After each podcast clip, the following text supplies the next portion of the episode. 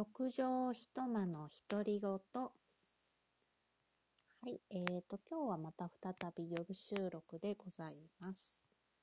えー、ここ数日すごく暑い日が続いていたんですが、今日は比較的涼しくですね、えー、夕方ちょっと雨も降ったりという一日でした。えー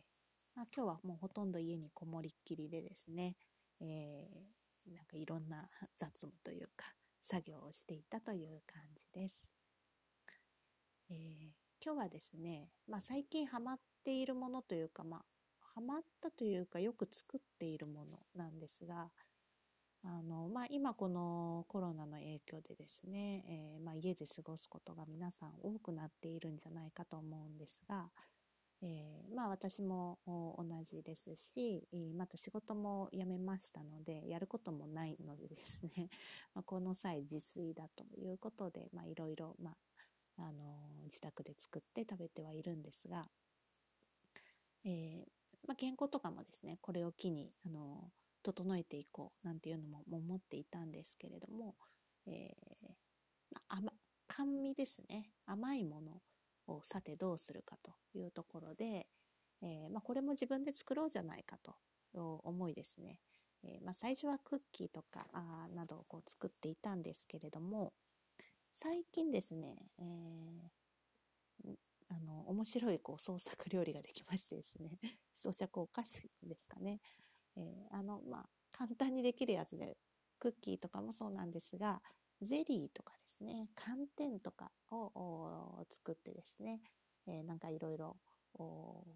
喉越しのいいものを作ろうと思いあの買ってきたわけなんですが、まあ、なかなか固まらなかったんですよね。私があの目分量でやってるのがいけなかったのか、順番が違うのか。えー、寒天の方が固まらず、で、ゼリーの方はま固まるかな、みたいなところで、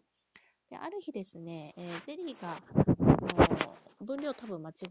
えて、かな。か入れる順番間違えて固まらなかった時があって、えー、しばらく置いてたんですが固まらないと。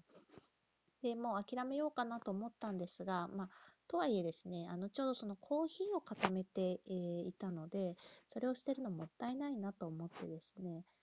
うん、あの、よくコンビニでですね、コーヒーゼリー、あの、コーヒーゼリーがブロックで、えー、刻まれていて、そこにこうミルクが注ぎ込まれている、ちょっとこうな長細いやつがあるんじゃないかなと思うんですが、私あれ好きでですね、あれを作れるんじゃないかということで、そのコーヒーゼリーをスプーンですくってグラスに入れてですね、でそこにあの今豆乳とかを毎日飲んでますので豆乳を注ぎ込んでちょっとシロップを入れてという形で飲んだらあのすごく美味しかったんですね。あのままさしく売ってるやつだみたいただですね、その時ちょっとその緩いコーヒーゼリーだったので、